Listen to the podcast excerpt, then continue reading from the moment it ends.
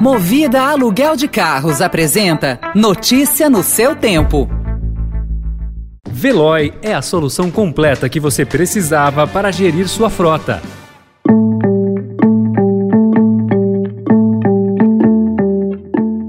Olá, seja bem-vindo, seja bem-vinda. Começa agora mais uma edição do Notícia no seu Tempo. Esse podcast é produzido pela equipe de jornalismo do Estadão para você ouvir em poucos minutos as principais informações do jornal. Entre os destaques de hoje, com anulações em série, alvos da Lava Jato devem voltar às urnas. Turquia diz que acordo entre Ucrânia e Rússia está próximo e a guerra acelera reajustes de preços dos alimentos. Esses são alguns dos assuntos que você confere nesta segunda-feira, 21 de março de 2022. Estadão apresenta Notícia no seu tempo.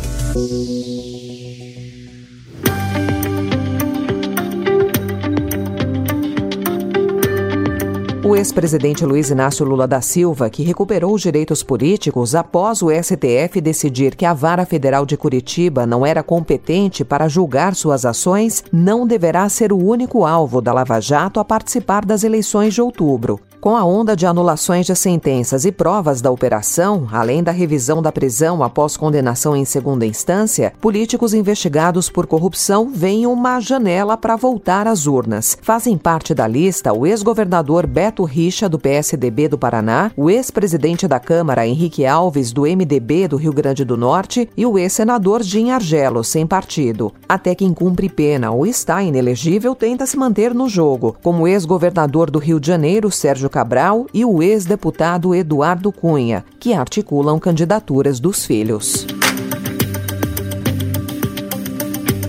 O ministro Alexandre de Moraes, do Supremo Tribunal Federal, revogou ontem a própria decisão que havia determinado a suspensão do aplicativo de trocas de mensagens Telegram no Brasil. O magistrado apontou que a plataforma cumpriu integralmente as medidas que haviam sido determinadas por ele, como a exclusão de uma publicação do presidente Jair Bolsonaro e a indicação de um representante legal no país. O bloqueio do aplicativo estava previsto para vigorar a partir de hoje, em caso de descumprimento.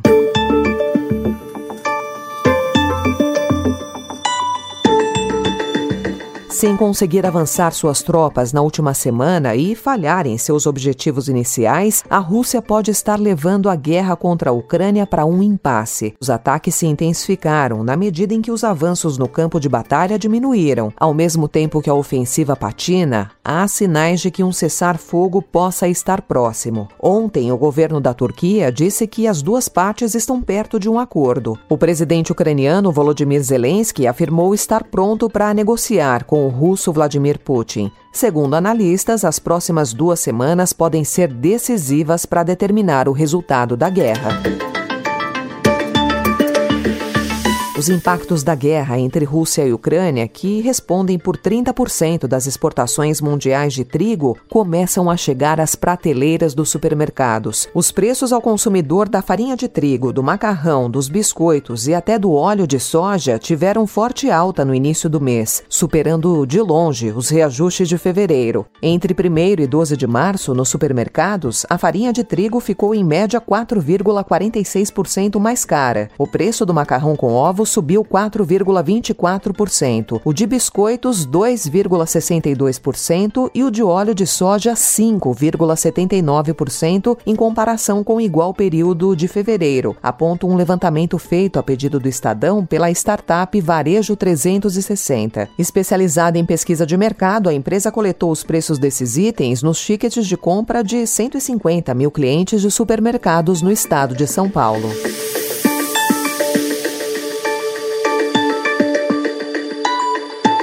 A disparada da inflação esvaziou o carrinho de compras de supermercado dos brasileiros no ano passado e as novas pressões de preços das commodities, como trigo, soja, petróleo, provocadas pela guerra, devem piorar a situação. Pesquisa da consultoria Global Canter mostra que em 2021 o brasileiro levou para casa um volume 5,6% menor de produtos de uma cesta com 120 categorias, entre alimentos, bebidas, higiene e limpeza, na comparação com com o ano anterior. Em número de unidades, o recuo foi de 2,6%. Mesmo comprando menos, o consumidor gastou 8,6% a mais do que em 2020. E em 2022, a alta de preços não deu trégua. Pelo contrário, em 12 meses até fevereiro, subiu para 10,54%.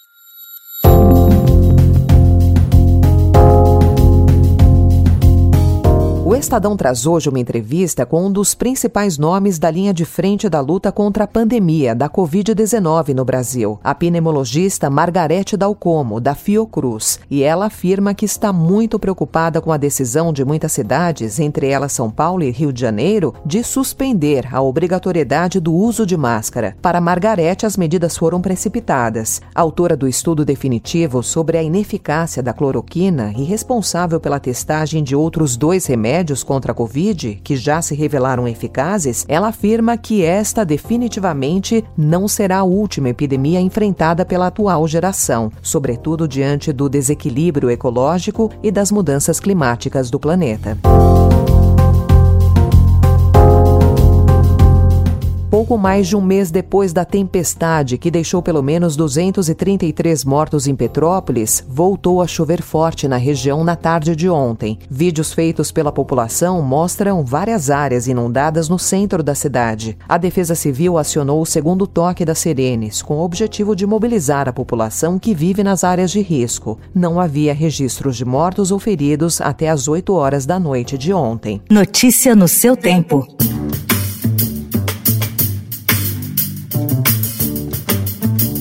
Após a assinatura do acordo de posse com o governo federal na quinta-feira, a Prefeitura de São Paulo pretende instalar um parque e um museu aeroespacial na área municipal do Campo de Marte, ainda na gestão Ricardo Nunes, ou seja, até 2024. O objetivo é que as obras não precisem de recursos públicos e os espaços posteriormente sejam concedidos ao setor privado, embora tentativas semelhantes não tenham avançado. Um procedimento preliminar de manifestação de interesse, em que organizações empresas podem enviar sugestões, fica aberto até o dia 28.